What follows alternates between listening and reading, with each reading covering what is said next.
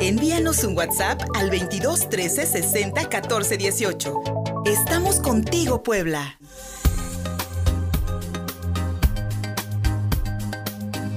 Seguimos contigo Puebla en la transmisión de prueba de Mi Radio 93.5 FM. Somos uno aquí en la capital poblana, en Facebook, en YouTube y en Twitter. Estamos también transmitiendo en vivo. Todo lo encuentran como Contigo Puebla.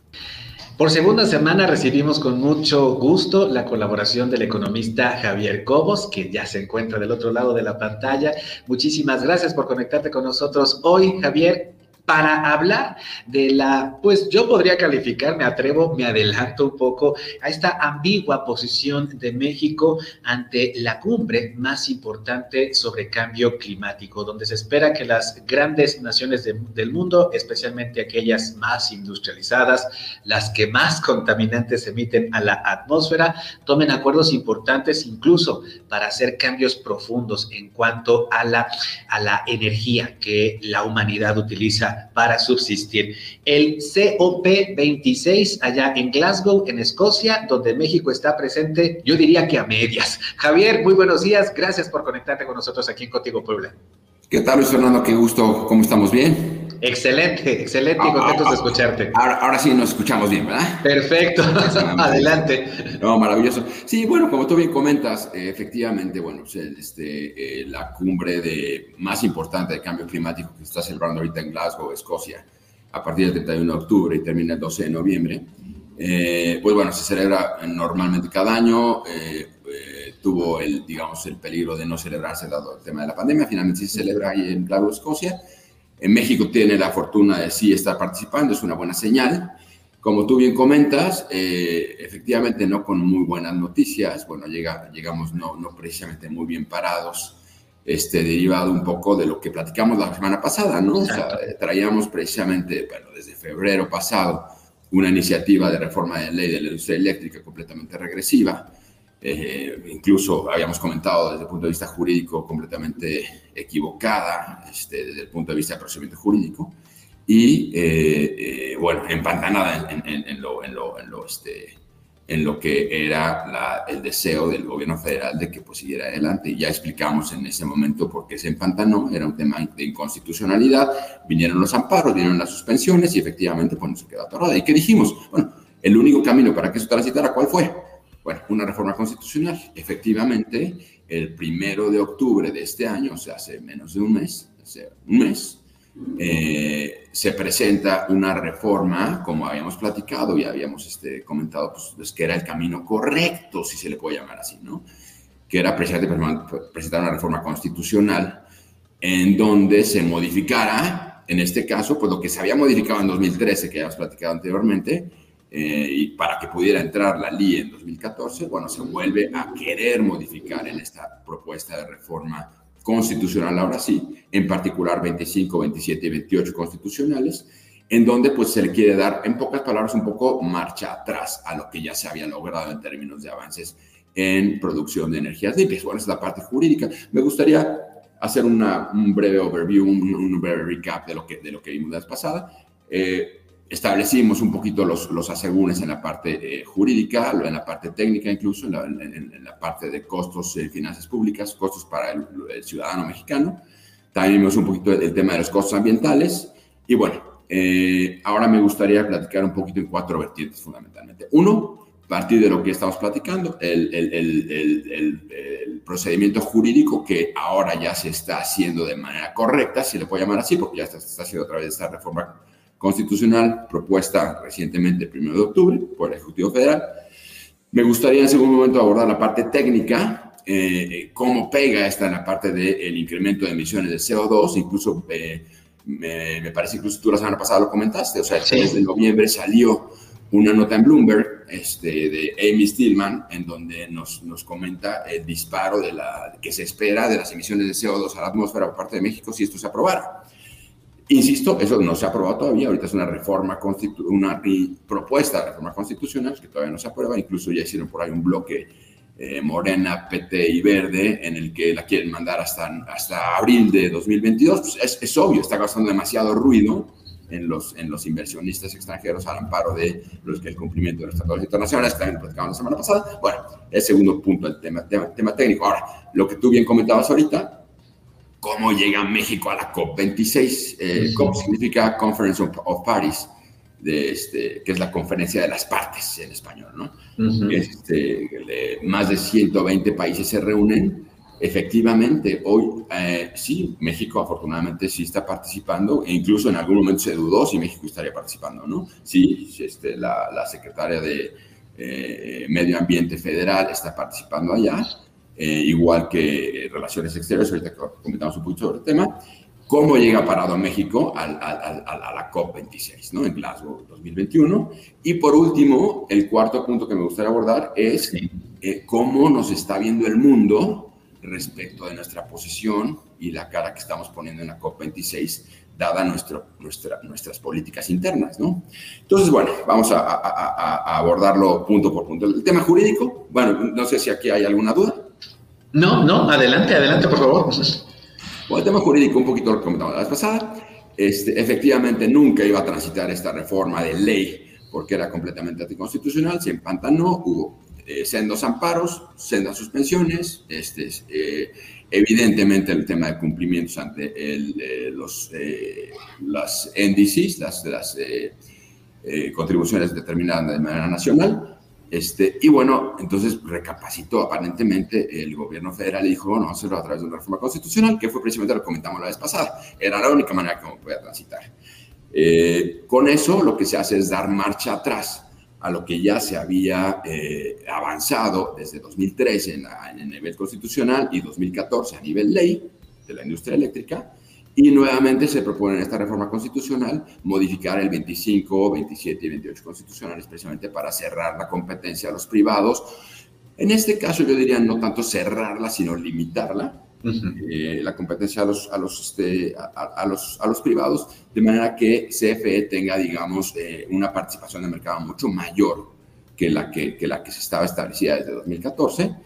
Y con eso, bueno, pues tenemos ciertamente lo que hemos platicado, pues un retroceso muy fuerte en la parte de cumplimiento en cuanto al Tratado de París, cumplimiento en cuanto al Tratado de Temec, etcétera, y bueno, este, eh, evidentemente una oposición muy, muy fuerte, ¿no?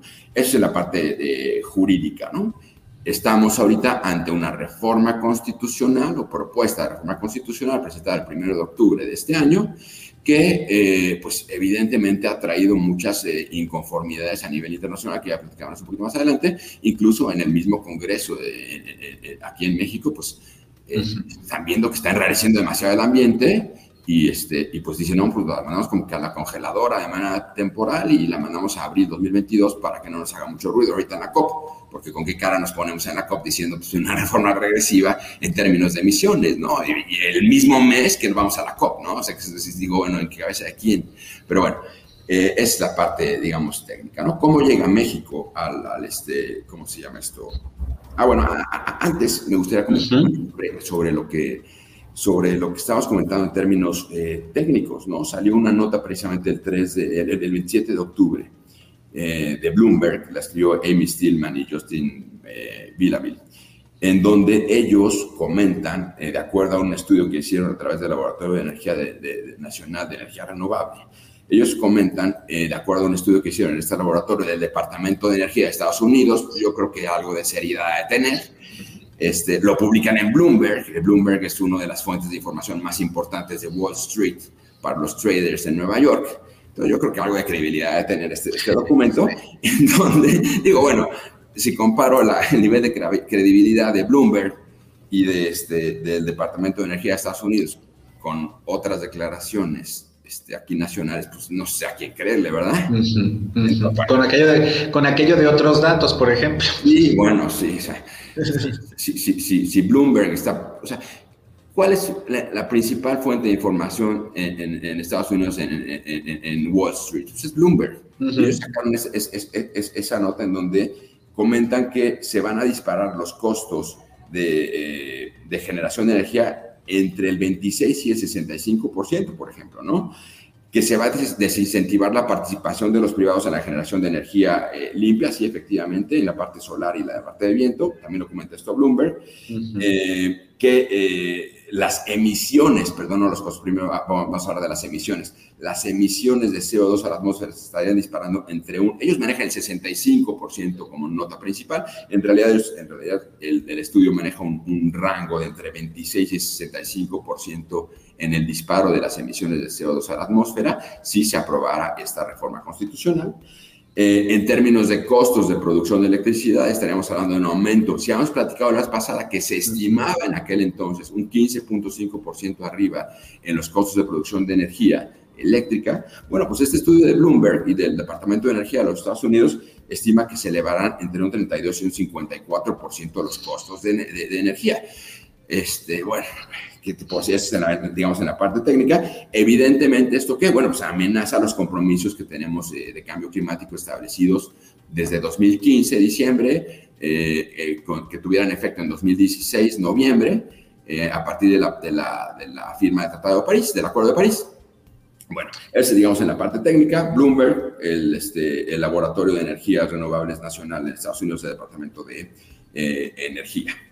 Estatista, por ejemplo, eh, comenta hace pocos días que de acuerdo a lo que, a lo que se prevé en cuanto a las políticas que está llevando a cabo México, incluso lo compara con Argentina, está más o menos en el mismo nivel, ellos prevén que podrían lograr un objetivo de reducción a 2030 de un poquito por debajo de 3 grados centígrados. Recordemos que el Acuerdo de París no dice 3 grados centígrados, dice uno y medio, máximo 2 pero con lo que estamos haciendo nosotros se evalúa que estaríamos más o menos hablando de la elevación de, para 2030 de, la temperatura en grados Celsius, de eh, pues eh, el compromiso es 3 grados centígrados, el compromiso de la, previsión o el, objetivo, pero la realidad es que se prevé alrededor de 4. 4 es grave, ¿eh? 4 es grave. Bueno, eso es en la parte técnica, eso es lo que también comenta Estatista.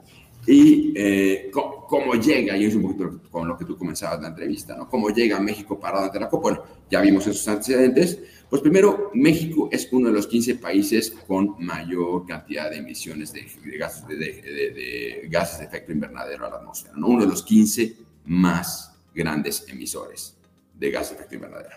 Así llegamos, eh, se presenta en Glasgow eh, eh, María Luisa Albores González, que es la secretaria de Semarnat a nivel federal. Efectivamente, qué bueno que México esté participando en eso. Hubiera sido deseable que participara el mismo presidente. Vaya, si Biden va a ir, o sea, al menos se prevé que va a ir o que esté allá. Este, pues bueno, y, Estados Unidos es uno de los principales contaminantes y sienta el precedente que pues, Donald Trump no tenía el menor interés en este tipo de situaciones y ahora Estados Unidos regresa con todo, probablemente vaya hasta su presidente.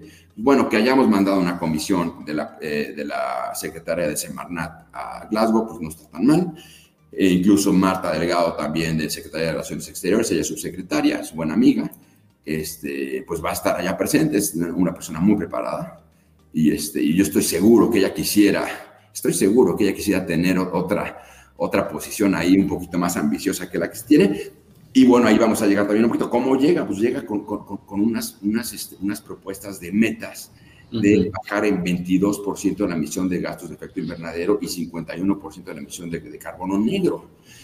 Ajá, oye, gracias, está padrísima tu meta de 22% y 51%, pero adivina qué, esa meta la firmaste en 2015, diciembre. Esa meta te comprometiste para el, cuando se firmó el Acuerdo de París en, en diciembre de 2015, cuando entró en efecto en, en noviembre de 2016 la meta que propuso México en ese momento fue 22% de, reducción de gas de efecto invernadero y 51% eh, de carbono negro. Eso fue lo que propusimos. Bueno, ahora llegamos con esa misma posición. Claro que la comunidad internacional dice, oye, me hubiera gustado que hubiera llegado con una meta más ambiciosa, no con la misma. La, misma, la, misma de hace, la misma de hace seis años, Javier.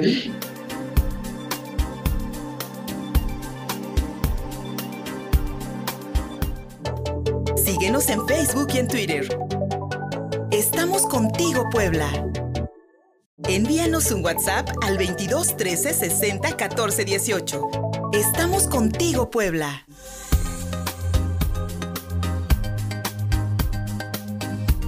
Y yo lo que puedo observar, no solamente por, esta, por, la importancia que, que, grandes naciones, las más industrializadas, las más ricas, le están, le están eh, le están poniendo, esta atención que le están poniendo a la, a la conferencia en Glasgow. Eh, me da la impresión de que también el sector económico mundial está preparado para este cambio energético. Estamos preparados para hacer coches eléctricos, estamos preparados para que mucha, de, que la energía que, de la cual eh, nos proveemos en, en, los hogares, la energía doméstica también provenga de fuentes, de fuentes renovables. Tal parece que el mundo ya está hacia ese, hacia esa, hacia ese rumbo, mi estimado Javier, porque el futuro con cuatro grados, como decías hace rato, pues suena catastrófico. Significa la vida de millones de personas, significa la vida de la, desaparición de ciudades. sin embargo, sin embargo, el gobierno mexicano no parece ir por ese rumbo, por lo menos en el discurso que oímos del presidente, cuando el mundo está cambiando, Javier. Sí, no, totalmente de acuerdo. Bueno, y, no solamente con el discurso, sino con los hechos, este, Luis Fernando. O sea, llegamos a una posición en donde recientemente, o sea, el mismo mes, octubre de este año, el mes pasado, 31 de octubre llegamos a Glasgow diciendo, adivinen qué, echamos a andar una reforma, propusimos una reforma regresiva en términos de emisiones de CO2 a la atmósfera y aquí estoy en, en Glasgow, bienvenido, con las mismas metas de hace seis años, bienvenido. Oye, o sea, Evidentemente, bueno, eh, pues no llegamos precisamente muy, muy, muy, bien parados. Adicionalmente, o sea, estamos viendo que los costos económicos de estar comprando energías contaminantes, dada esta eh, reforma constitucional, que si bien no le cierra la puerta de manera total a los privados, o sea, a diferencia de lo que se, de lo que se preveía en, eh, la, primera propuesta de, reforma de ley, Aquí se les da eh, un, espacio, digamos, a, la parte de los privados de generación del 46%, mientras que CFE tendría, digamos, el, la mayoría de la eh, eh, generación de energía, que estamos hablando del 54% de la generación de energía eléctrica, que sigue siendo con combustible, sigue siendo con energías, y bueno, con los costos que ya, ya, ya, comentamos, que comentaba precisamente Bloomberg, que estamos elevando las emisiones de CO2 a la atmósfera en 65%, entre, entre 26 y 65%, y el incremento de costos de entre 32 y 54%. Pues es dinero que ya habíamos comentado la vez pasada, bien se hubiera podido colocar en inversiones dentro de infraestructura en el país para obras hidráulicas, puentes, carreteras, caminos, presas, eh, generación de energías limpias. Bueno, es, un, es, un, dineral el que, eso está costando. Pero bueno, entonces, bueno, ¿qué dice la comunidad internacional? Y ahí vamos al siguiente punto de, de o sea, México llega débil, efectivamente llega muy opaco a una, a una... Y yo estoy seguro que tanto la secretaria eh, eh, María Luisa Albores como Marta Delgado en Relaciones Exteriores, híjole, hubieran querido llegar con otra cara, hubieran querido llegar con otra, otro escenario, pero les tocó, ni modo, ni modo como te digan al jefe, ay jefe, ¿cómo me mandas esto? Pero pues bueno, tuvieron que ir, ¿no? Ahí va, allá. Y bueno, llegan no solamente con, con, muy mal paradas, también llegan con una propuesta de, oigan, espérate, espérate lo que te voy a decir. Llego con una propuesta de que hagamos un nuevo modelo de financiamiento para los países en desarrollo para la reducción de CO2. A ver, me estás pidiendo dinero para hacer un modelo de financiamiento de reducción de CO2 cuando traes una reforma completamente al revés. O sea, voy al banco a pedir un crédito y le digo, oye, vengo de Las Vegas de gastar un millón de pesos es, terrible, tal, tal vez nos llama un poco a la, a la, risa, Javier, pero estas contradicciones que el gobierno de Andrés Manuel López Obrador nos muestra, no solamente en el tema económico y energético, sino en muchos otros, prácticamente todos los rubros de la Administración Pública Federal, eh, aunque nos, llamen, aunque nos llamen a risa y aunque, aunque nos suene ilógico, en realidad estamos mostrando una muy mala cara al mundo, a, las, a, las a los inversionistas. Bueno, la portada de hoy del economista de que somos el país emergente con más salida de capitales, pues también nos tiene que llamar, prestar la atención porque pues llegamos con esas contradicciones a Glasgow, nos presentamos así ante pues las grandes economías del mundo y llegamos prácticamente manchados de chapopote, Javier, cuando el mundo ya está pensando en energías renovables. No, no, podíamos esperar menos las declaraciones, por ejemplo, del embajador eh, Ken Salazar, que acudió a Palacio Nacional, tú lo sabes, acudió a externar sus serias preocupaciones por la iniciativa de reforma. Eso, eso sembró, ¿eh? Eso, eso simbró, perdón. Y bueno, y se ve un precedente muy fuerte en cuanto a que Estados Unidos, o sea, a través de su embajador Kenneth Salazar, llega al Palacio Nacional y dice, oye, este Ejecutivo Federal, me preocupa lo que estás haciendo porque ya lo estás haciendo en serio, ¿eh? O sea, ahorita ya, ya no estás jugando con tu, con tu ley, estás metiéndote a una reforma constitucional regresiva ante un escenario en el que tú, como bien comentas, el mundo está cambiando y tú estás proponiendo una cosa que no solamente te va a costar mucho más a ti en términos financieros, sino me va a costar a mí, Estados Unidos, en mis eh, ciudadanos, en mis inversiones que están metiendo una lana a la paro del TEMEC para generación de, energías limpias y pues se va a limitar el mercado y se va a desincentivar todo lo que ya hemos invertido. Oye, espérame tantito. Obviamente, pues el gobierno mexicano dijo, bueno, ya llegó el embajador, eso, ese es un foco amarillo.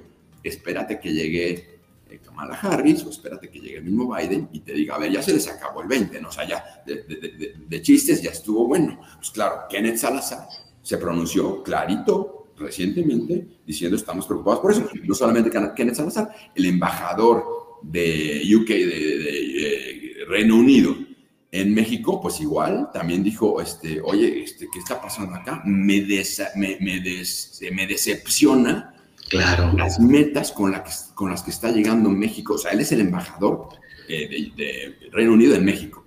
Y llega a Glasgow en la inauguración y dice, me decepciona cómo está llegando México a esta, a, esta cumbre. O sea, Kenneth Salazar, embajador de, Estados Unidos, uno de los más países más fuertes en términos de, emisiones de CO2. UK, este, este, Reino Unido, lo mismo. Eh, congresistas en Estados Unidos, eh, antier, se manifestaron también en DC diciendo, me preocupa que mi, mis ciudadanos, los congresistas, los, los este, diputados americanos, se manifestaron en, Washington, D.C. diciendo me preocupa lo que está haciendo México. Pues, pues enviamos señales terribles, enviamos señales terribles. Y, mira, allá en Glasgow no fue el presidente Andrés Manuel López Obrador y nos está representando no solamente a los funcionarios que ya mencionaste, las y los funcionarios que mencionaste, Javier, sino Felipe Calderón. O sea, realmente la foto que tú buscas de México en Glasgow es Felipe Calderón. Lamentable. Qué malas señales en lo político y en lo económico estamos enviando cuando el mundo está cambiando. Javier Cobos, te agradecemos muchísimo este enlace. Gracias, gracias, muchísimas gracias por conectarte con nosotros. No, encantado. Cuando quieras, si, hay algún tema de interés, este, le seguiremos eh, la pista. Y bueno, este tema habrá, habrá que ver qué conclusiones se, se logran. ¿no? Estamos en plena, en plena, en plena cumbre ahorita. O sea, Exactamente. El domingo pasado termina a fines de semana. Este, pues vamos a ver cómo nos va. y la gran expectativa. Sí, y la gran expectativa que hay en el, en el mundo por cambios, porque si no, el futuro es catastrófico. Sería prácticamente apocalíptico. Muchísimas gracias, Javier Cobos. Hasta la semana que viene. Un abrazo. Gracias, Fernando. Con todo gusto, un abrazo y un abrazo a tu auditorio. Gracias. Seguimos en la señal de prueba de mi radio 93.5 FM. Somos uno en YouTube, en Facebook y en Twitter en vivo. Volvemos.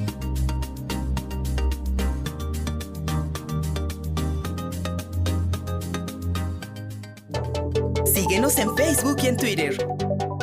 Estamos contigo, Puebla.